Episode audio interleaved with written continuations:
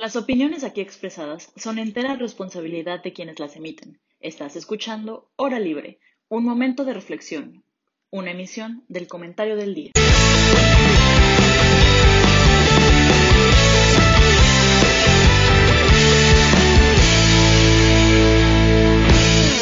Muy buenas tardes, mi estimado público. Espero que se encuentren muy bien. Con el gusto de saludarlos un día más, una semana más, en este su programa, nuestro programa, La Hora Libre. En esta emisión tocaremos un tema muy, muy importante, muy interesante. Yo creo que todo el mundo nos incumbe conocer un poco de este tema. Pero antes que nada, Ana Pau, ¿cómo estás? Hola, camarada, bien, bien. ¿Y tú qué tal?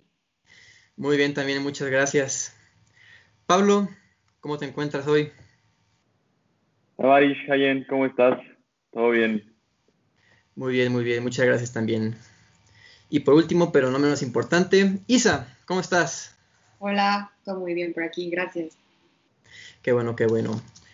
Bueno, pues el día de hoy tocaremos un tema que últimamente, sobre todo en este sexenio, digamos que ha generado mucha polémica, y es el tema de los organismos autónomos.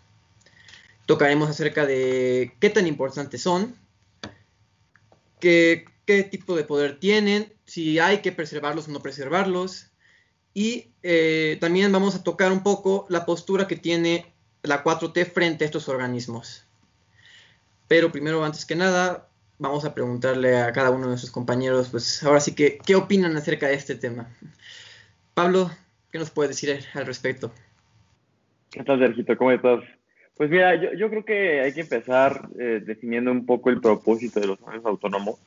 Este, los organismos autónomos son instituciones eh, creadas, eh, digamos, fuera de la administración pública centralizada, eh, cuya autonomía de gestión y de presupuesto está dada por la Constitución mexicana en su artículo correspondiente, ¿no? Y, y, creo que la razón de ser de estos organismos autónomos es que son organismos que ven materias muy especializadas, que son tan especializadas pero tan importantes que el gobierno federal no debería tener como incumbencia en, en estas mismas. Entonces, por ejemplo, tenemos a la CNDH, creo que es lo que vamos a hablar bastante hoy, eh, los derechos humanos, muy específico. Eh, la COFESE, competencia económica, muy específico. La Fiscalía General de la República y Partido de Justicia, muy específico. Entonces, son, son, son eh, organismos que por su materia tienen que estar separados del poder eh, federal, la nación pública centralizada más bien, sería lo, lo correcto, eh, y tiene esa autonomía de gestión y de presupuesto para que sus acciones eh, puedan ser lo más autónomas para la redundancia posible, ¿no? Y esto quiere decir que, que sigue un principio de imparcialidad y de legalidad, ¿no? Sobre todo, y garantizarlo mediante eh, pues esta ruptura de las jerarquías eh, del Poder Ejecutivo, ¿no? Entonces yo creo que eh, de inicio y, y como forma de pensar es, y ustedes ya me conocen, creo que son excelentes. Creo que eh, casi todas las dependencias del gobierno deberían de ser organismos autónomos. Este, yo, yo estoy de acuerdo en que el poder se centralice de manera tan grosera como las haces aquí en México. Y lo más importante es que son un contrapeso fuertísimo eh, para decisiones gubernamentales y gobiernos en general malos, ¿no? Y es por eso que hoy con la 4T tenemos este, los ataques constantes y directos a, a los autónomos, que y en lo personal se me hace lo más este, pues detestable, ¿no? Y, y es una estrategia un poco grosera e insultante para la población. Y, y cómo se llega a poder al, al, cuarto poder solamente por una enfermedad brutal por, por la silla, ¿no? Y por el control del país. Pero regreso a ti para que los demás den su opinión. Mencionas algo muy importante, que estos organismos autónomos son coloquialmente llamados el cuarto poder. Isa, ¿tú qué nos puedes decir al respecto? Claro, yo estoy súper de acuerdo con la importancia y justo lo que creo que los hace ser el cuarto poder es que están en el mismo nivel, o sea, que la constitución nos reconozca y que de ahí surjan es lo que hace que sean tan fuertes. Y también hay que entender de dónde surgen, o sea, surgen porque la complejidad de la administración moderna, pues justo como dice Pablo, requiere cierto tecnicismo que, que, no puede estar sujeto a quien está en el poder. Y también de esa forma es una manera de darle continuidad a, un proyecto, cosa que eh, cada sexenio vemos cómo se termina y empiezan otras desde cero. Aparte, los dos puntos que yo considero que son más importantes de los órganos autónomos es uno, la especialización técnica y, y dos, o sea, esa misma neutralidad política. Y si no funcionan, o sea, si, si no tienen estos dos elementos, entonces no pueden ser un contrapeso. Y si no son un contrapeso, entonces están subordinados al poder. Y pues ahorita es lo que está haciendo nuestro presidente, o sea, solamente está aumentando el, poder que tiene y, y, un beneficio para presionar su agenda. Sí, tienes toda la razón. Por lo general, esta administración se ha enfocado sobre todo a atacar a los organismos autónomos, ¿no? Ana Paula, ¿tú qué nos puedes contar al respecto? ¿Cuáles son tus puntos de vista? Yo como creo que, creo que todos aquí estamos súper de acuerdo en que los organismos autónomos representan un fuerte contrapeso para cualquier gobierno, no solo la 4T, sino también los otros y demás sexenios. Eh, estoy también de acuerdo que se requiere cierto tecnicismo para, pues, llevar ciertos temas de una forma más estable, como es Banco de México. Sin embargo, yo sí siento cierta inconformidad por cierta incompetencia que pueden llegar a generar. la búsqueda de, los organismos autónomos y su fin creo que es muy legítimo. Sin embargo, no solo sirve darles autonomía de gestión y autonomía presupuestal, creo que sí tiene que haber una forma de darles coercibilidad a algunos para que se pueda poder llegar a ejercer pues las acciones, como lo es en la CNDH, por ejemplo. Ya, ya hablaremos, yo sé, en un ratito más tarde de eso. Sin embargo, creo que el trabajo, por ejemplo, de la CNDH tiene un fin muy bueno sin embargo, pues todo, o sea, tal incompetencia que ahorita tenemos se deriva justo de una falta de coercibilidad, ¿no? Y esa es como mi primera, mi primera intervención. Pues sí, yo creo que todos estamos de acuerdo con la importancia que tienen estos organismos constitucionales autónomos, ¿no? Y bueno, también es importante recalcar que son de muy reciente creación, o sea, no son organismos que se remoten a, ahora sí que a 1900, 1910, el principio del, de, ahora sí que del país. No, son organismos que surgieron a partir de los años 80, 1980, 1990, en los 2000, inclusive hasta en el, han habido reformas en estos últimos años en el que hemos visto que han modificado estos organismos. Y bueno, Pablo, tú comentabas algo muy importante, que son las características de estos organismos autónomos. Y algo muy importante es que son creados por la Constitución. Cada uno, como bien sabemos, está fundado en la Constitución y además tiene su propio reglamento para, su gestión y su, manejo, ¿no? También que, eh, bueno, poseen atribuciones propias y que llegan a cabo funciones específicas. Yo creo que también esto es muy importante, ¿no? Porque siempre se ha hablado que el gobierno tiene que, bueno, que el gobierno tiene que abarcar todo, pero que nunca le da, nunca le dan las manos para hacerlo. Y pues qué mejor manera de designar organismos en los que aparte no puede tener una injerencia directa, y se supone que tampoco indirecta, pero eso lo vamos a ver un poco más tarde, en la toma de decisiones de ese tipo de, cuestiones, ¿no? Pueden ser cuestiones económicas, cuestiones de telecomunicaciones, cuestiones de derechos humanos que son fundamentales y que hemos visto que últimamente no se, no se están garantizando. Y bueno, también este, algo muy importante es que son autónomos a los partidos políticos. Eso yo creo que es un punto también muy, muy importante porque están fuera de la manipulación de los partidos políticos y del interés este, público, del interés pues de, los partidos políticos, ¿no? Pero es que justo no está pasando eso, ¿no? Ahora, exactamente, la teoría dice eso. Lo que está pasando hoy en día, pues es algo totalmente distinto. A mí me gustaría tocar un tema que yo considero que es muy importante y que pone en jaque si son de verdad eh, autónomos o no. Y, es el tema del presupuesto. Sí, el presupuesto puede, o sea, cada uno lo tiene la facultad para fijar su propio presupuesto. Sin embargo, es el Congreso quien debe de autorizar este presupuesto. Y hemos visto que en los últimos años han rebajado el presupuesto de muchos de estos organismos autónomos. Y por ejemplo, el INEGI, que se recortó casi la mitad del presupuesto, va, a dejar de hacer varias de sus encuestas, lo cual es, pues la verdad es que son de gran utilidad para la promoción de políticas públicas. No sé qué opinan ustedes, Ana Paula. Yo lo que opino, alguna vez también platicando con unos amigos, llegamos a la conclusión de que los organismos autónomos eran como los adolescentes, que buscaban su independencia, pero seguían dependiendo económicamente de sus papás, y aquí el papá es el papá Estado, ¿no?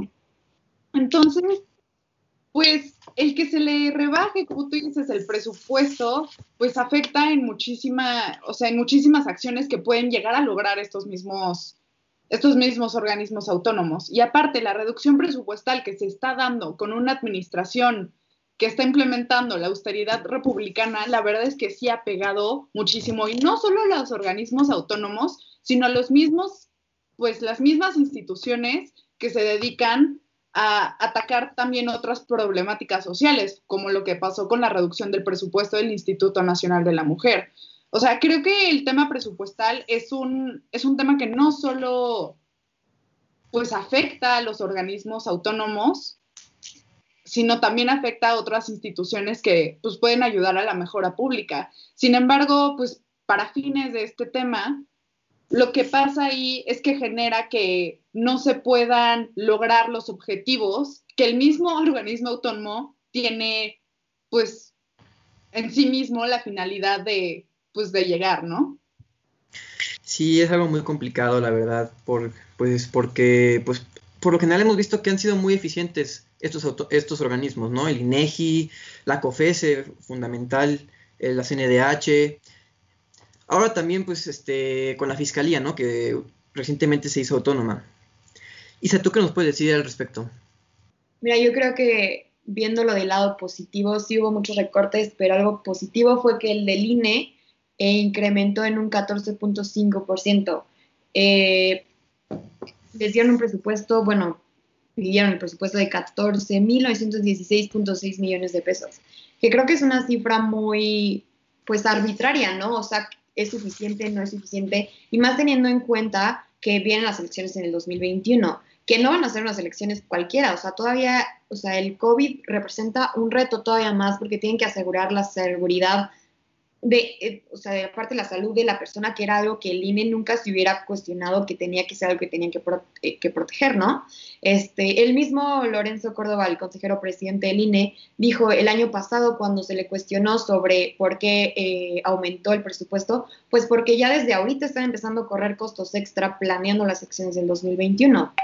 Entonces, creo que es algo bueno que no se esté jugando con la austeridad del INE porque pone en juego el futuro de la democracia del país.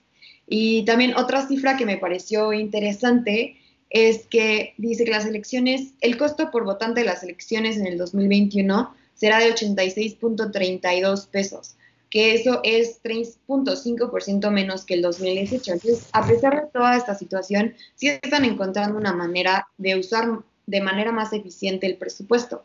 Pero eso, o sea, 86.32 pesos me pareció, no sé, una cifra curiosa. O sea, eso te, o sea, eso cuesta la democracia o, o cómo podrías interpretar esa cifra, ¿no?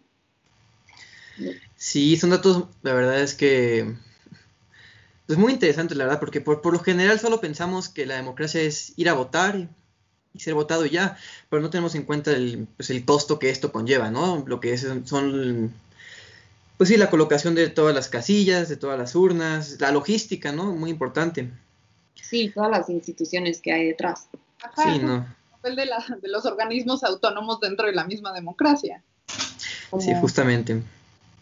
Y ahora, otra cosa que a mí me pareció impactante, eh, que el presidente haya dicho que él va a ser el guardián de las elecciones. A ver, a él no le corresponde ser el guardián de las elecciones, para eso está el INE, para eso está el Tribunal Electoral, para eso estamos los ciudadanos o incluso los partidos políticos que tienen sus propios intereses con que las elecciones sea, se lleven a cabo como, como se deben de llevar a cabo. A ver, ¿en, cuál de las fracciones del artículo 89, creo que es donde están las facultades del, Ejecutivo Federal, en donde dice que le corresponde ser el guardián electoral ahí se está también metiendo en un terreno que no le corresponde y, y otra forma de acaparar el poder que no, donde no se debería meter. Y luego también se defiende citando a, a Madero, quien funcionó igual como un guardián electoral, pero no estamos en tiempos de Madero.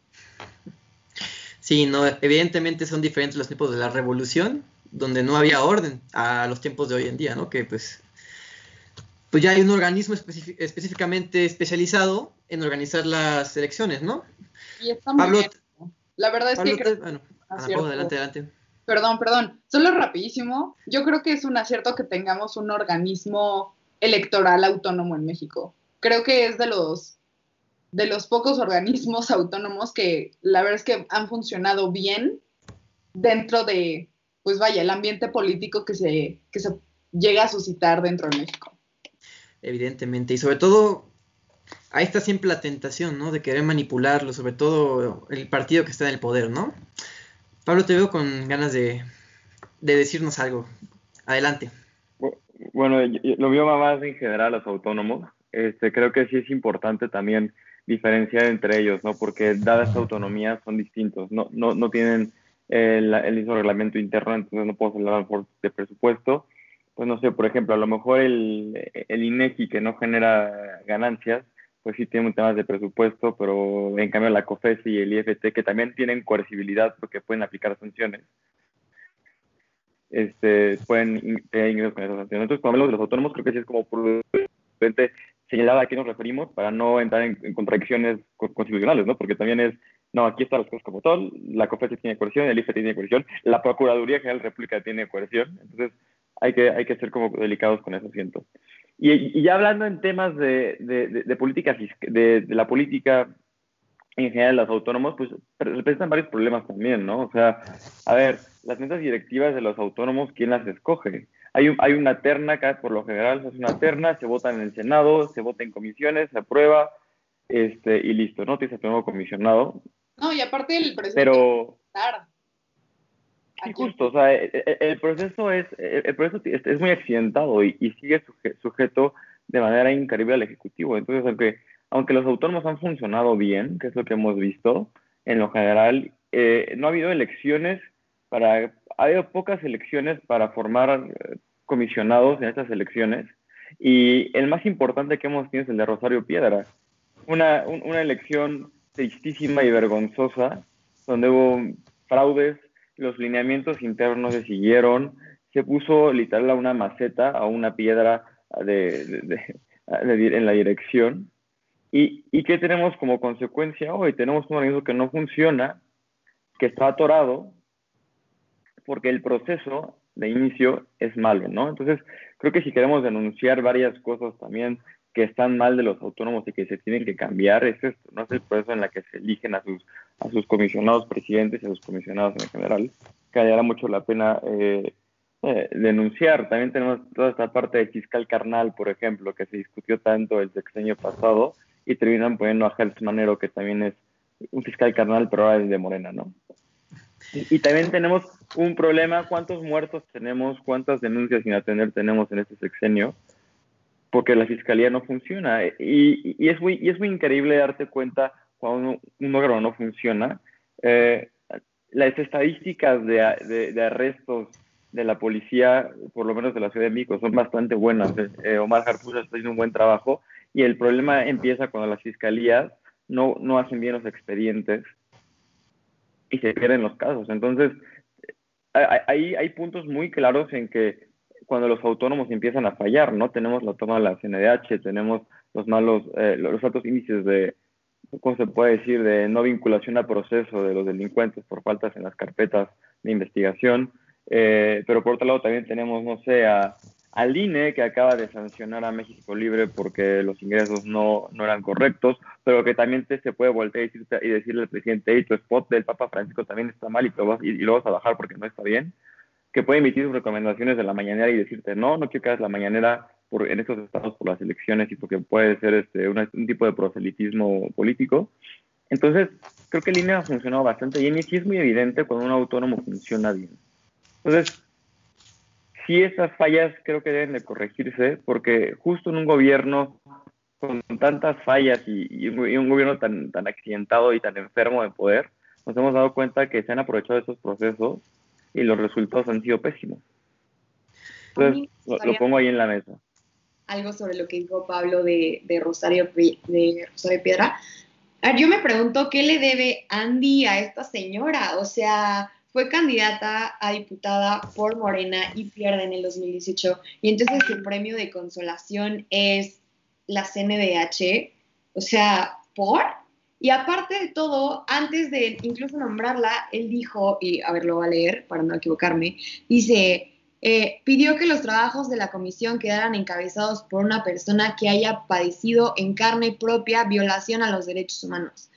Como si eso te diera las capacidades o para, para poder dirigir este, la comisión que es tan importante. O sea, que si, si yo no lo he vivido, yo no estoy cualificada para vivirlo o que eh, eh, los requisitos no está en ningún lado que diga que tienes que estar ahí.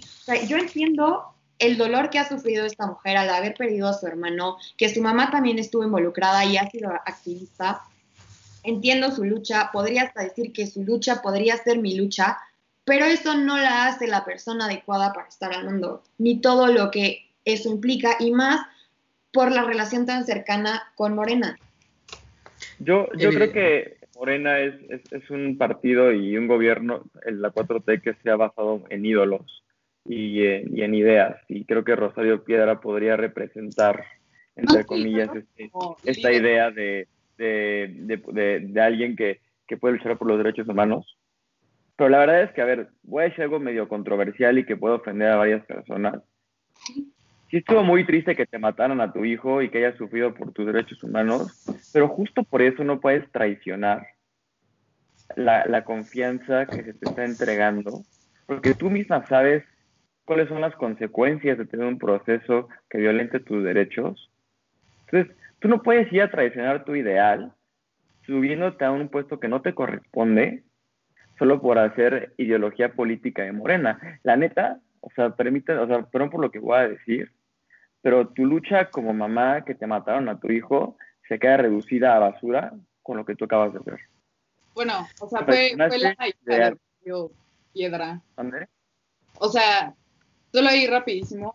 Eh, o sea, el hermano de Rosario Piedra Ibarra fue el que desaparecieron y su mamá, que es Rosario Piedra. ahí, está la confusión, pero la lucha, la lucha política estuvo ahí y es el ideal que estás traicionando. Yo estoy totalmente de acuerdo contigo, Pablo. La verdad es que, o sea, incluso tú mismo, o sea, tú que pudiste haber vivido la, o sea, todos los problemas burocráticos que luego te lanzan los organismos autónomos de, no, es que tu expediente está incompleto, es que está mal hecho. O sea, tú pudiste haber llegado ahí a, a cambiar las cosas como son. O sea, a lo mejor no tienes las calificaciones, pero mínimo tienes la voluntad de cambiar cómo se hacen las cosas y tampoco lo haces. O sea, estaba, también estaba leyendo noticias sobre esto y antes de que se hiciera la toma de la CNDH, Rosario Piedra se reunió con dos madres de dos familiares, bueno, con un familiar desaparecido y una chava que también este, pues, sufrió violencia de género, ¿no? Y, y la, la Rosario Piedra llega y les, les dice como en esta misma reunión, ay, es que sus expedientes eh, estaban mal integrados. Evidentemente se le dice, o sea, y tiene que volver a hacer el proceso burocrático. A ver, también a las familiares de las víctimas no es así de que les encante decir qué sufrieron sus hijos y qué es lo que ha pasado a todo mundo y aparte incluso a una persona que está redactando el expediente y que ni siquiera puede tener este, este nivel de empatía para decir, órale, o sea, lo que sufriste estuvo, estuvo fuerte. Entonces, con que llegar a esos mismos procesos eh, burocráticos tan pesados, pues también fomenta el nivel de falta de querer resolver las cosas. O sea, es más fácil incluso no denunciar que chutarte el proceso de irte al MP y todo eso. O sea, creo que también el que no se pueda resolver eso por parte de la, de la CNDH o por parte de la Fiscalía General, creo que sí es muy detrimental para, para todas aquellas personas que verdaderamente buscan, buscan la justicia. Sí, evidentemente, pues podríamos decir que más que nada esa elección tuvo una alta injerencia política, ¿no? Donde específicamente dice que no debe tener ninguna injerencia política, ahora sí que la, gente, la persona que esté al, mando o la persona que entre ese organismo, ¿no? Entonces ahí encontramos también un, un problema que me parece también muy importante, que es que la, persona o la gente que integra estos organismos es elegida por el Congreso o en algunos casos por el presidente. Entonces, pues, sí, puede ser muy autónoma, pero... Y puede, puede que haya una persona que sea muy preparada y que tenga todas las facultades para estar ahí. Pero si el Senado o la Cámara de Diputados o el presidente dice, no, no me late, se echa para atrás y se pierde, ahora sí que... Pues, una persona que podría haber hecho la diferencia. No, sé qué opinan ustedes al respecto. y sobre todo cuando en, ahorita, en estos momentos, el Congreso es mayoría morenista en la Cámara de Diputados y no, o sea, y no se queda atrás la Cámara de Senadores. O sea, en ese sentido ahí también, pues sí hay cierta parcialidad para elegir a los dirigentes. Y si vemos, por ejemplo, las fotos de cómo fue la toma de protesta de Rosario Piedra, me parece que en la Cámara de Diputados. Senadores, senadores. De senadores, perdón o sea, veías el estado de naturaleza de Thomas Hobbes, o sea, a más no poder, así de, o sea, una, la oposición así no permitiéndole a Rosario Piedra este, tomar protesta, los morenistas empujando a la oposición para que pues sí pudiera hacerlo. Creo que también eso sí genera muchísima, pues muchísima desconfianza para la población en decir, en primera, ellos son los que me representan, y en segunda, ni siquiera se pueden poner de acuerdo en quién puede ser la cabeza de, una, de un organismo autónomo que vela por mis derechos humanos. Sí, claro, y porque creo que hace unas horas justo iba a comparecer en el Senado, pues a lo mejor algo interesante sucede ahí, ¿no? Sí, y también, o sea, la falta de voluntad de incluso poder irte a presentar a, a, las mesas para buscar una solución con los colectivos de familiares de víctimas y las colectivas feministas para, para poder llegar a un acuerdo, pues también eso habla muy mal de ti. Estaba, estaba viendo eh, los números sobre las recomendaciones que, emite la Cámara, la, Comisión Nacional de Derechos Humanos, y en enero recibieron 4.517 eh, quejas de violación de derechos humanos, y en todo ese mes solo se resolvió una. También hay una falta de efectividad durísima en ese sentido. Y el, como dije, o sea, el que no pueda tener una forma coercible o al menos como un vínculo como, con la Fiscalía General para poder proceder esos casos, pues ya a un grado pues, de justicia, también genera que, la, que las personas simplemente no quieran denunciar y que el mismo sistema violento de, pues de México en torno a los derechos humanos se siga perpetuando por siempre. Bueno, pero, yo, creo que también hay, o sea, la, la, CNH tiene otras herramientas de coercibilidad constitucional, por lo menos, y estos no las utiliza. O sea, creo que aunque tuviera esta cercanía con la fiscalía y tuviera a lo mejor un poder vinculatorio de eh, como tribunal judicial, creo que sería todavía más complicado que, hicieran algo, ¿no? Y, y hablando del tema anterior de de, esta parte de, las elecciones de, los comisionados, eh, hacemos un ejercicio muy, muy sencillo en nuestras clases de Derecho Administrativo, en el que planteamos un nuevo este, escenario de cómo podrías evitar este, que, que, pasara esto, ¿no? Que tuvieras comisionados este, sujetos al Ejecutivo o a otro poder eh, por conveniencia o por este, nepotismo político y, y, algo tan sencillo como los concursos abiertos, eh, creo que funcionaría muy bien. Creo que se elegiría gente con, con, con las capacidades correctas para, para ser comisionados y, y cuyo interés eh, sí sería eh, el, interés de, de, mejorar, ¿no? Este, Y, creo que cuando hemos tenido comisionados buenos eh, en, varios autónomos, creo que se han dado muy buenos resultados. El Coneval, cuando estuvo Licona, fue una institución que hizo mediciones de la pobreza increíbles y que desarrolló instrumentos muy fuertes para combatirla. La COFE se ha sancionado por miles de millones de pesos a todas las empresas eh, por prácticas monopólicas. Eh, el IFT gracias al IFT tenemos ahora estas llamadas gratis entre celulares mexicanos. O sea, cuando un autónomo funciona, los que se benefician somos los ciudadanos.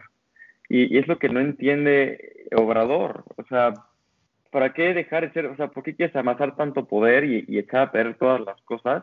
Si cuando tienen buenos resultados los autónomos, tu gobierno se va a ver hasta cierto punto vanagloriado por los buenos resultados, ¿no? O sea, voy a decir otra barbaridad porque vengo muy, muy este, controversial. Las reformas del Pacto por México son las que nos dieron eh, institutos como la COFESE y como el IFT. Y, y, los beneficios repercutieron directamente en el bolsillo de los mexicanos, que creo que es algo importantísimo cuando hablamos de mexicanos, dinero y pobreza. Y, y, todo el mundo hizo un desastre con el Pacto por México, le tiró esto es lo que le tuvo que tirar por cómo se organizó. Eso ya es otro tema político.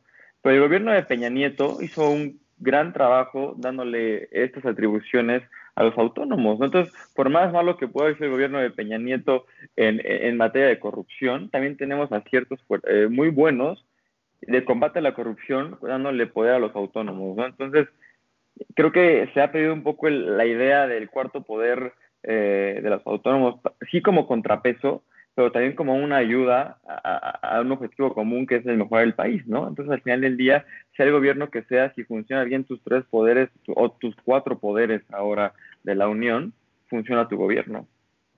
Yo creo que Pablo toca un tema muy importante que es justo el impacto en el bolsillo de los mexicanos, porque cuántas políticas no tienen ninguna injerencia real en el pueblo. O sea, el plan de austeridad a mí no me ha beneficiado nada, a los niños con cáncer no les ha beneficiado nada. Si los cambios que quiere hacer son de, carácter popular, pues también que se vea el impacto, no solamente como su teatro electoral. Sí, y una forma de, acaparar eh, votos para las siguientes elecciones. O sea, el tener a un sector poblacional que les, que le estés dando dinero a cada rato y que a través de eso tú estés comprando votos indirectamente, también no se vale, ¿no? Y todo, o sea, protegiéndome, protegiéndote, perdón, desde, o sea, desde una práctica de pues, paternalismo bueno, político. Ajá. y así. Pero yo estoy totalmente de acuerdo con Pablo. O sea, creo que los organismos autónomos fungen como un cuarto poder, pero de una forma colateral. O sea, en sí, ellos mismos no son o sea, no son un poder, o sea, eso ya es como el efecto colateral de lo que ellos mismos, eh, vaya, o sea, el fin, de, el fin de ellos mismos. Y creo que el tener a un, a un gobierno que, como, como dice Pablo Isha, y creo que todos estamos de acuerdo, que busque acaparar el poder y de verdad masificarlo a, y, o sea, como que agarrarlo, sí, sí también proyecta un, mal augurio para nuestro, pues para nuestro Estado de Derecho. Si, si bien tenemos un Estado de Derecho deficiente y ahora queremos tener un presidente que quiere agarrarse todo el poder, pues ahí ya sí estamos fregados. Y, sí, no, como pareciera que regresamos. ay, perdón, Bueno, que pareciera que regresamos a. bueno. pareciera que regresamos justo a. como decía, parecía que regresábamos justamente a a los años 60, 70, ¿no? Donde, pues sí, el Ejecutivo y el Legislativo tenían todo el poder, sobre todo el Ejecutivo, ¿no? Y pareciera que también todos estos avances que se han hecho paulatinamente desde aproximadamente desde, la década de los 80, pareciera que en un abrir y cerrar de ojos está perdiendo todo ese avance. Y sí, justamente es algo que yo también creo que hay que reconocer del gobierno de Peña Nieto, que a pesar de todos los escándalos de corrupción, de impunidad que, hubo, algo que hicieron muy bien fue todo esto del Pacto por México. Y también las reformas, por ejemplo, mencionabas Pablo, la, la de la COFESE, la del IFT, que brindaron un bienestar económico y también social, me atrevería a decir, a la, sociedad mexicana. Actualmente todas las políticas que ha hecho Andrés Manuel, sí, este, él dice que es por el bien del pueblo y todo. Yo creo que en lugar de estar avanzando en bienestar, estamos retrocediendo. O sea, la verdad es que estamos muy mal y pareciera que estamos regresando a esos tiempos autoritarios en los que el gobierno quiere adjudicarse todo, o sea, todas las facultades. Y hemos visto que estos organismos han funcionado bastante bien. O sea, el, el INE, la verdad es que, mis respectos, la verdad es que ha tenido un papel fundamental en el desarrollo de la democracia en México. La COFESE también importantísima, la verdad. O sea, no es fácil lidiar con las empresas, que son las que tienen el poder económico del país, y tener la facultad para poder corregir esas fallas del mercado. Entonces, me parece que Andrés Manuel está muy cegado en su visión. Recordemos la frase que dijo, al diablo con las instituciones. Parece que está cumpliendo la, a la palabra de mandar al diablo a todas estas instituciones que benefician al pueblo. Y mira, yo, yo ahí creo que hay un, hay un ejemplo muy claro de qué pasa cuando los autónomos no son autónomos. Eh, un, un, problema de la reforma del Pacto por México es que dejaron fuera a la CRE y a la CNH en materia energética. ¿Qué pasó cuando entró AMLO al poder? Deshizo la CRE, que, que son los principales reguladores energéticos del país. La CNH no ha atacado mucho, por la CNH no, no, tiene el poder que tenía la CRE, porque la CRE es el equivalente al IFT y a la COFESE en materia energética, ¿no? ¿Qué tenemos hoy? Tenemos un gobierno que gasta de manera brutal los impuestos en Pemex, en producir energías eh, con, con, material no renovable y que además es contaminante, y, y que dejamos de buscar una... Eh, lo que ellos llaman su, ah, como su autonomía energética del país, que quieren basar ahora en, petróleo y eso, cuando pudimos haber tenido plantas eólicas, plantas solares. ¿Y, y, qué pasó? Que, que, la cree, que la cree es lo que, lo que hubiera hecho si hubiera sido autónoma. Hubiera sido funcionando bien. Cuando Alcocer era el comisionado presidente de la CRE, funcionaban bastante bien las cosas y, se veía un escenario eh, energético para el país muy, muy positivo. Las empresas invertían en México, las rondas petroleras fueron muy exitosas, todo se manejó con legalidad. ¿Y qué pasa? Llega AMLO y a la primera que se le va, es a la que encima, le quitaron el 60% de su presupuesto, porque la CRE, aunque era la, CRE tenía autonomía y esto seguía siendo parte de la administración pública centralizada y la deshicieron. Y, creo que hoy es cuando podemos ver las consecuencias y, las razones de por qué pasó esto, ¿no? AMLO es un loco enfermo por eh, las ganancias petroleras este, y, quiere seguir impulsando modelos arcaicos como Pemex y como la Comisión Federal de Electricidad a base de carbón para darle tres pesos a su compa de que, que es productor de carbón, del bigotón este de sombrero, que también es comisionado en el Senado de la Comisión de Energía, en fin. O sea, ahí, ahí, nos podemos dar cuenta cómo cuando una organización, un organismo que estuvo casi autónomo no lo fue, lo destruyeron de tal manera y las consecuencias que estamos pagando ahora. ¿por, qué, ¿Por qué le quitan el presupuesto al, al, al, Coneval? ¿Por qué le quitan el presupuesto al INEGI? Porque sin datos no hay pobreza. Sí, regresamos justo a la época en la que las cifras se tapan, ¿no? Tapo el, el sol con un dedo.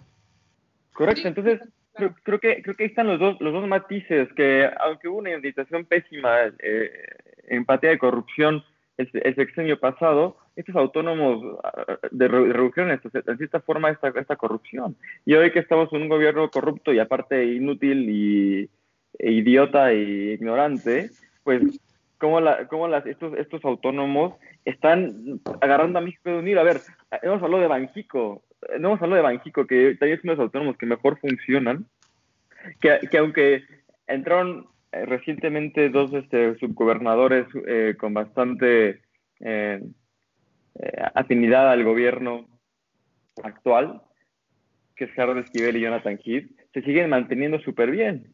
Y, y, y, hasta ellos mismos, se pueden pronunciar en contra de las malas políticas que está haciendo el gobierno, como lo han hecho en Twitter, si lo siguen. Entonces, ahí están los dos ejemplos de cómo cuando un autónomo funciona, funciona bien y ayuda a la sociedad, y cuando un autónomo no lo está haciendo bien, todo se va al, al carajo. Sí, justamente, ¿no? Es, es un tema muy complicado que está viviendo pues, la actual administración, ¿no? Esta guerra que parece tener con, con los organismos autónomos. Pero bueno, este, Ana Pau, tú comentabas acerca de lo que pasó en la, CNDH esta semana. Platícanos un poco más. Pues básicamente, ante la incompetencia de la CNDH en pues resolver estas, estas carpetas de, de, quejas eh, pues, de, violación de derechos humanos, las familias de víctimas de desaparición forzada y también las colectivas feministas tomaron a la mera, mera CNDH para, pues, para generar presión ante las autoridades, ¿no? Eh, no ha habido reparación de daño.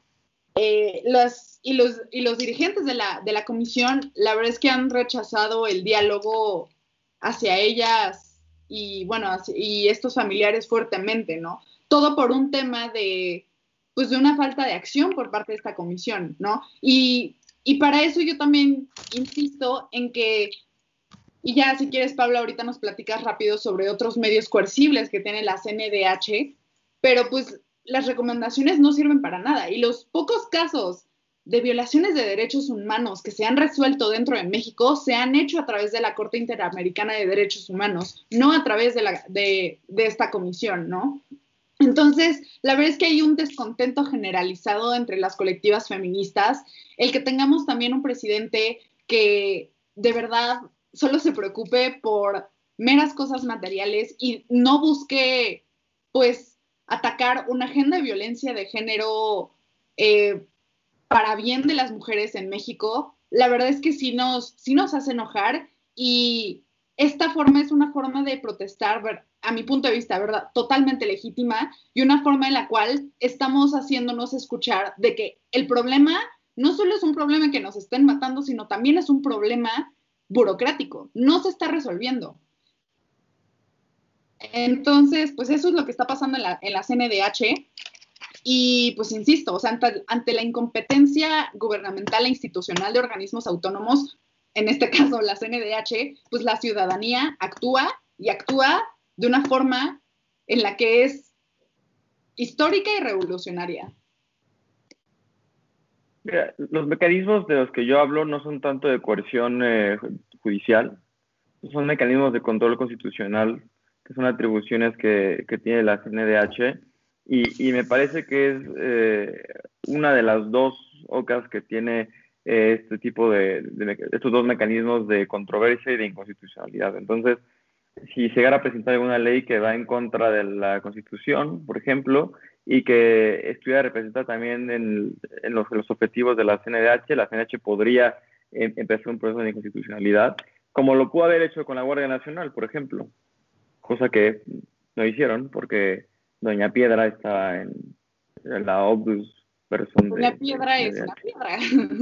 Correcto, entonces eh, eso es a lo que voy, lo que te decía es que aunque tengan los mecanismos para poder eh, hacerlo y hacer bien su chamba, pues no la están haciendo porque está eh, subordinada a un movimiento que no le interesa los derechos humanos. Evidentemente, ¿no? Pero creo que más que nada a lo que tú te refieres es este, pues sí, ¿no? Mecanismos en los que puede modificar las leyes o, la creación de leyes. Yo creo que a lo que van a Pau, más que nada es que la CNDH da recomendaciones a las autoridades para que actúen. Pero estas recomendaciones no son coercitivas, o sea, te recomiendan, oye, pues pasó esto, te, recomendamos que hagas esto. Lo único que está obligado la autoridad es a responder la recomendación y puede decir que está a favor o en contra, explicar por qué, me, me lavo las manos y adiós. Entonces, yo creo que más que nada ese es el problema, que estas recomendaciones no, no mueven a la autoridad a actuar, solo es como, o sea, como una mamá que llega y, ay, hijo, hiciste esto mal, te jala la oreja y ya. O sea, no, no te dice, por ejemplo, que corrijas, que hagas algo. Sí. Pero, a ver, entonces, entonces, ¿qué hacemos? ¿Tenemos dos organismos que estén encargados de impartir justicia? No, no, Porque bajo estas premisas, yo, yo la verdad es que no creo que la CNDH eh, debería de tener funciones de impartición de justicia eh, cuando hay, se supone, un poder que hace eso, ¿no? Entonces, creo que sería contrario a la Constitución también darle estas atribuciones y creo que es por eso que no las, no las tiene. Yo, yo tampoco creo que las recomendaciones sirvan de mucho. Creo que, creo que sí tienen este, el mismo impacto que una carta escrita que por cualquiera de nosotros, de oye, please, este, atiende esto, no, no seas mala onda. Hola. Y, y, más bien creo que eh, si se quiere reformar la CNDH, tendría que integrarse a, a un tipo de fiscalía especializada para poder impartir justicia. La fiscalía tiene una eh, tiene un órgano especializado en violencia de género y feminicidio y, y bueno, vaya, y otras, otras, a las cuales la CNDH también puede tener como un vínculo jurídico directo. O sea, estoy totalmente de acuerdo en que las mismas facultades de la CNDH no son de impartir justicia, pero sí son de poder proveer los medios adecuados para que llegues a la fiscalía y no te digan, ay, es que su expediente está mal hecho, o puedas también a través, pues vaya, de un organismo autónomo, poder tener una injerencia más fuerte en, en, la, en la fiscalía o en el Ministerio Público donde tú puedes llegar y decir, aquí está mi, mi expediente avalado, resuelto por, por la Comisión Nacional de Derechos Humanos, ayudar. O sea, hay muchos colectivos que también se dedican a dar asesorías jurídicas hacia las personas para que puedan tener un proceso adecuado en, vaya, en esta búsqueda de impartición de justicia, pero pues sí, no se, no se da, pero por un tema también del mismo sistema judicial que tenemos en México, pues también es... Pero entonces estás pidiendo coercibilidad, lo que estás pidiendo es que tenga mayor injerencia, porque la coercibilidad sería directamente en la impartición de justicia. O sea, yo más bien creo que tu aim va por la parte de una, la Defensoría Pública, por ejemplo, a lo mejor coordinar con la Defensoría Pública o un tipo así para ayudar a las víctimas, a lo mejor ayuda psicológica, otro tipo de ayuda, pero la impartición de justicia realmente y la coercibilidad que tú estás pidiendo, creo que es una facultad exclusiva del Poder, del poder Judicial.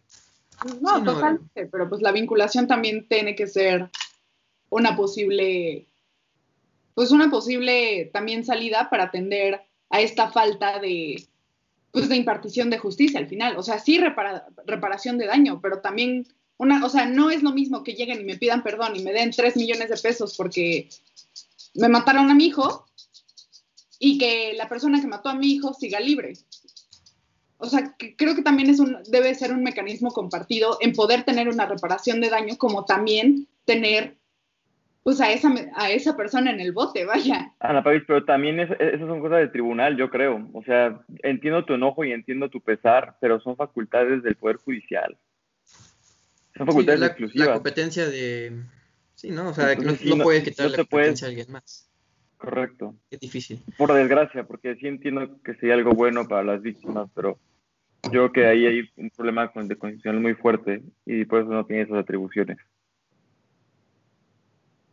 Pues sí, Pero es difícil. También refleja el sistema deficiente de impunidad en México y de falta de Estado de Derecho al final.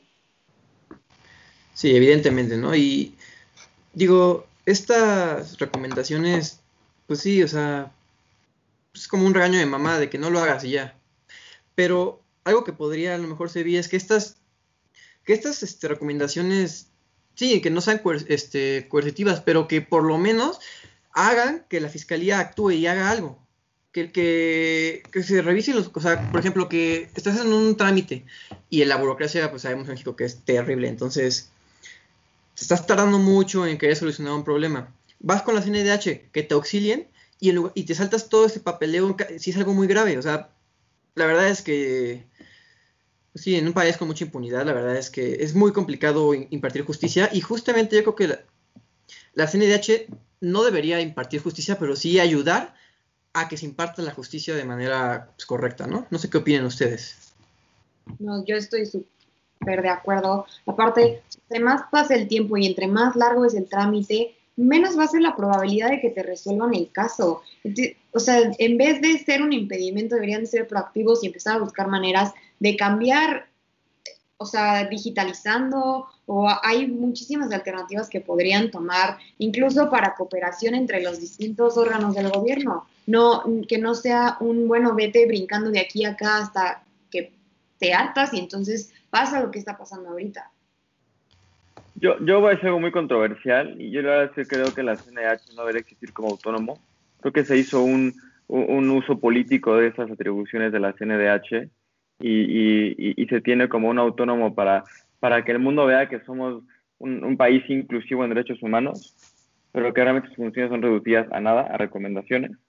Yo creo que si realmente se quiere buscar un, un organismo fuerte que tenga coerción y, y, pueda ser vinculante sus decisiones, se tiene que integrar al Poder Judicial y buscar la forma de que sea lo más autónomo posible para que las víctimas que busquen auxilio de esta comisión la puedan tener como deberían de tenerla, ¿no? Por lo, por, lo mientras, yo sí creo que es un desperdicio de dinero y un desperdicio de burocracia tener una, una CNDH que no, que no puede hacer nada.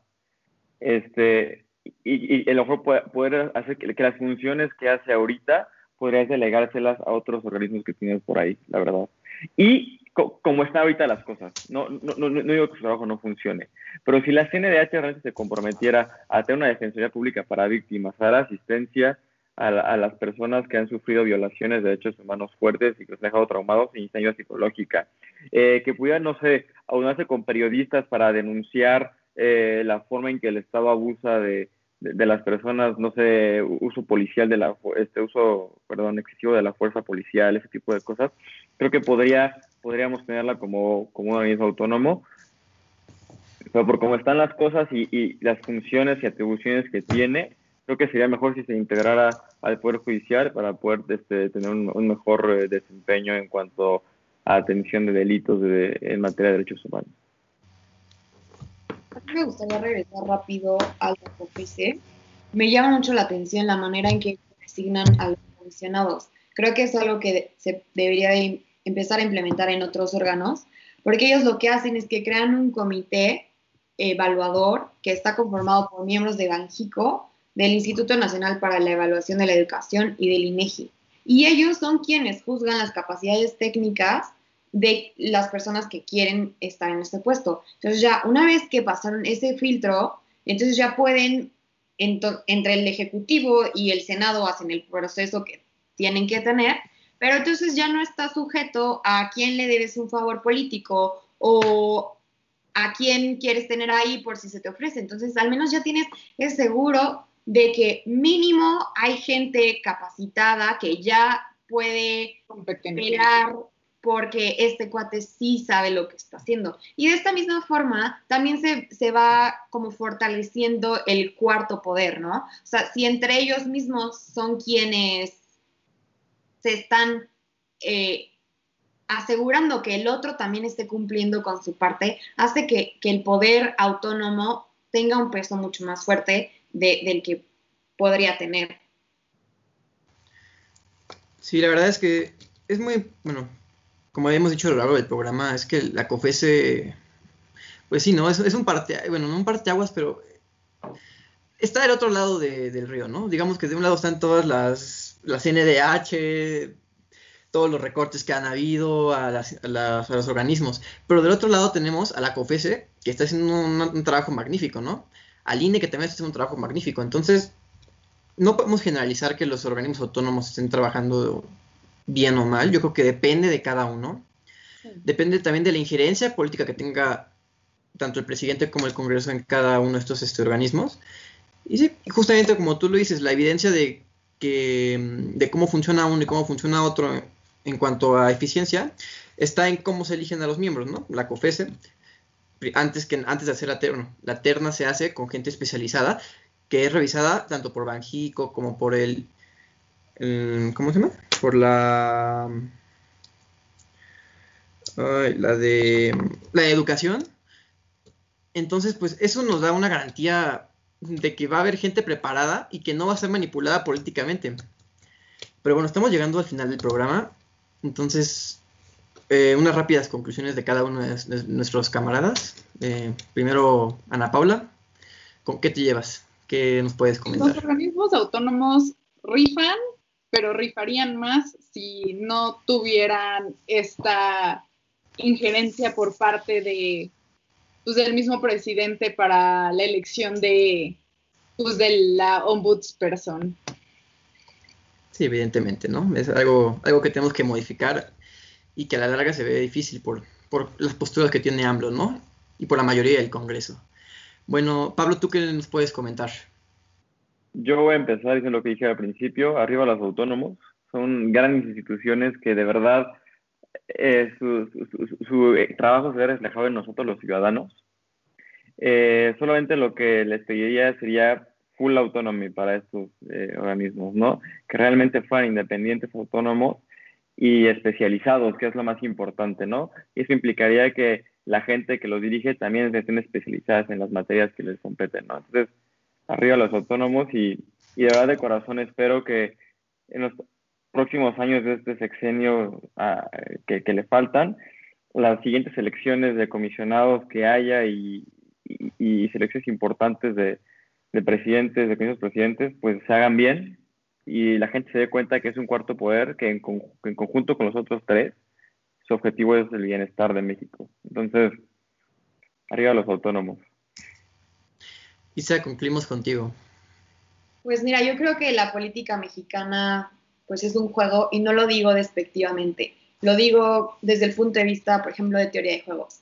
Hay jugadores, hay estrategias y hay pagos, pero AMLO claramente es el líder del juego, él va ganando, pero todos estamos en un punto de desventaja porque no sabemos a qué está jugando AMLO, no sabemos cuál es su juego. Entonces, ¿cómo quiere que haya un, él mismo lo dijo, o sea, parte de la democracia es que haya una oposición, pero ¿cómo quiere que haya una oposición si no sabemos qué juego está jugando? Entonces, parte de eso es por la que tanto los autónomos no pueden hacer su papel, como la oposición en el Congreso o la oposición de los gobernadores no puede funcionar, ¿no? Entonces, si, si queremos ganar o tener cierta injerencia en el juego, tenemos que descifrarlo. Y, y pues bueno, eso es todo. Pues sí, no, retomando algo que todo el mundo dijo, hay que darle más autonomía a los autónomos, ¿no? No basta con la que tienen. Han hecho un magnífico trabajo, puede que en, su tiempo, yo, recuerdo que la CNDH, cuando yo era chico y iba en el coche, escuchaba en la radio que ganaba, que era reconocida mundialmente y que era un ejemplo. Actualmente, pues hemos visto en lo que ha caído, en una total incompetencia. Entonces, me parece que es es fundamental, como dijo Pablo, brindar de mayor autonomía, de mayor especialización a estas, este, pues, estas instituciones que son, ahora sí que me atrevería a decir que uno de los grandes contrapesos de este gobierno, específicamente de este gobierno, ya que el Congreso es mayoritario de Morena, el presidente, pues sabemos que Andrés Manuel es autoritario. Entonces, pues yo creo que es con lo que tenemos que lo que hay que concluir, ¿no? La importancia de estos organismos y qué se puede hacer para, pues para mejorar, ¿no? Para mejorar su eficacia y su eficiencia. Pero bueno, se nos acabó el tiempo. Eh, nomás quiero, quiero comentarles que nos da mucho gusto que estén sintonizándonos todos los, jueves.